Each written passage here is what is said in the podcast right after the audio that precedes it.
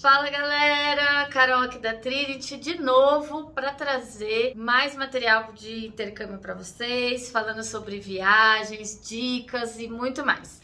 Se é a primeira vez que você está por aqui, trabalho há muitos anos com intercâmbio, já visitei 29 países, já fiz alguns intercâmbios e a dica de hoje é para você que vai fazer intercâmbio, mas que é a primeira vez que vai fazer uma viagem internacional. Esse é o seu caso? Então se acomoda aí, porque chegou a hora do Café com a Carol.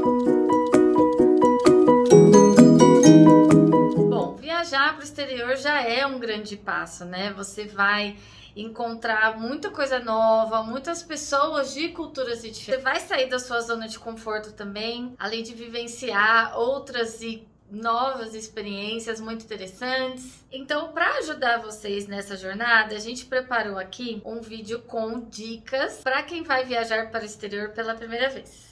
E a primeira dela é verifique a questão do passaporte. Então, se você já tem passaporte, beleza. O fato de não ter o passaporte não é um impeditivo para que você feche um pacote de intercâmbio. As escolas sabem que muita gente não, não tem passaporte, até porque nunca viajou para o exterior e até então não tinha planos.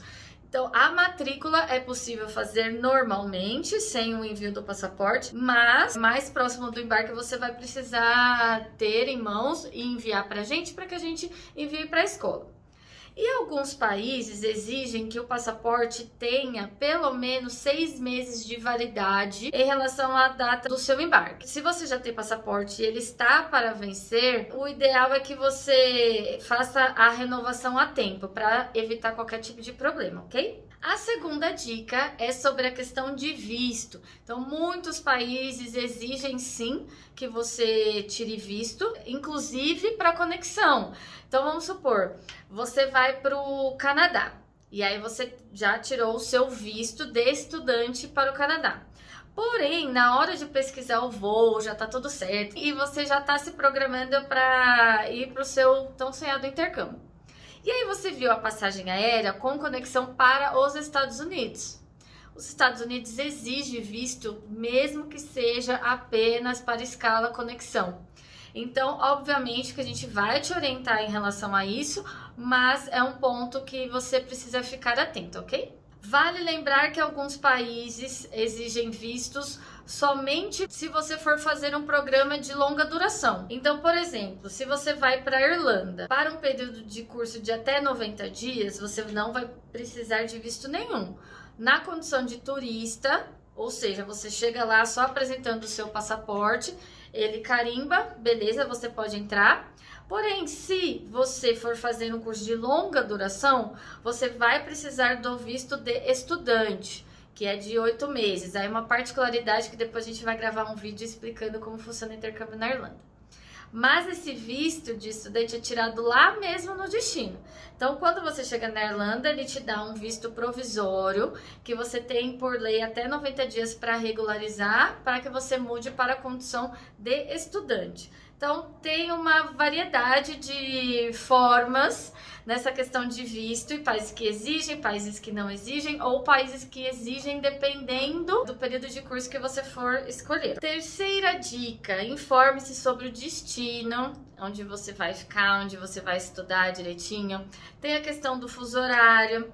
Lembrando que na passagem aérea na hora que fala, ah, você vai chegar tal horário, é sempre o horário local. Europa, dependendo do lugar da Europa, são de 3 a 5 horas, dependendo também da questão de é, horário de verão ou não, mas de 3 a 5 horas para frente é, daqui da gente do Brasil. Isso você precisa ficar bastante atento. Aqui no YouTube a gente tem vários relatos também de alunos nossos que foram para diversos destinos é, no Instagram a gente publica também várias lives, então procure mais conteúdo conosco sobre o destino que você pretende estudar ou que você inclusive já fechou o pacote conosco, porque quanto mais informação você tiver mais munido de detalhes, mais tranquilo você vai também. Isso é importante porque a ansiedade às vezes atrapalha, né? Faz a gente esquecer coisas que são importantes. Obviamente que a gente sempre vai orientar vocês em relação a tudo, só que inevitavelmente ansiedade é uma coisa que a gente não consegue controlar, não é mesmo?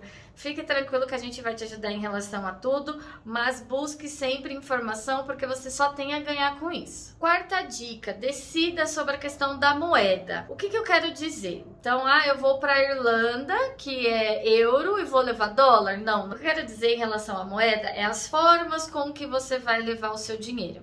Você pode levar o seu dinheiro em espécie, você pode levar o seu dinheiro através de cartão de crédito, cartão pré-pago. Só que cada um tem as suas vantagens e desvantagens. A primeira dúvida das pessoas normalmente é: ah, Carol, mas eu tenho medo de levar dinheiro em espécie, eu acho perigoso. A nossa dica é que você use uma money belt que é uma espécie de pochete, só que bem fininha, que ela vai por baixo da calça, então ninguém vai saber que você tá usando aquilo.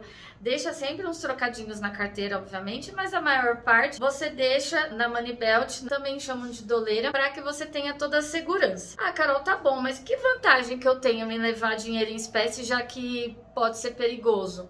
A questão é que o IOF que você vai pagar, ele é bem menor, ele é de 1,1%, ao invés de 6,38%, que é o cobrado você levar dinheiro em cartão pré-pago ou no cartão de crédito. Além disso, no cartão de crédito, o banco coloca o que a gente chama de spread um pouco alto, para ser bem sincera.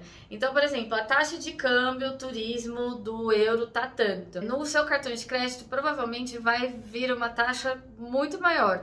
Então, esse tipo de do cartão de crédito, eu diria que seria só para realmente emergência.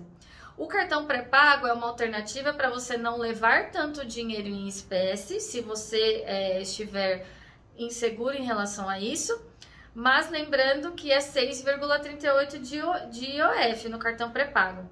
Porém, você recarrega ele, você, você sabe o câmbio que você vai estar pagando, é, no caso, porque você, é, você compra a moeda antes, diferente do cartão que você utiliza e aí às vezes só no fechamento da sua fatura, então é mais complicado. Então ficou claro essa parte? Se ficar dúvida, deixa sua perguntinha aqui. E para finalizar, você precisa verificar se o país de destino ou até mesmo de conexão exige certificado de vacinação contra a febre amarela. E o certificado, vale ressaltar que é o internacional. Carol, mas como que eu consigo obter esse certificado internacional?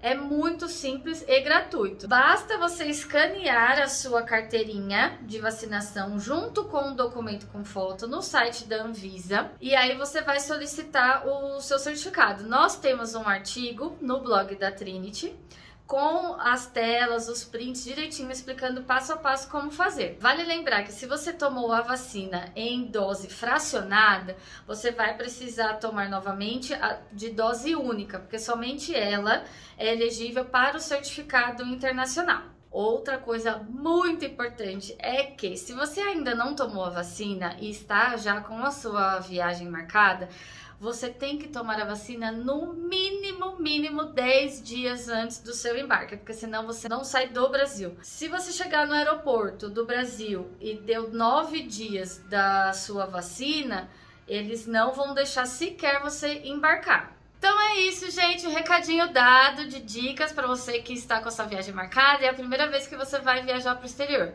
Se você gostou, deixa seu like aqui, compartilha com seus amigos também que tem viagem marcada e comenta, deixa seu recadinho, sua dúvida que a gente está aqui para te ajudar. Combinado? Beijo.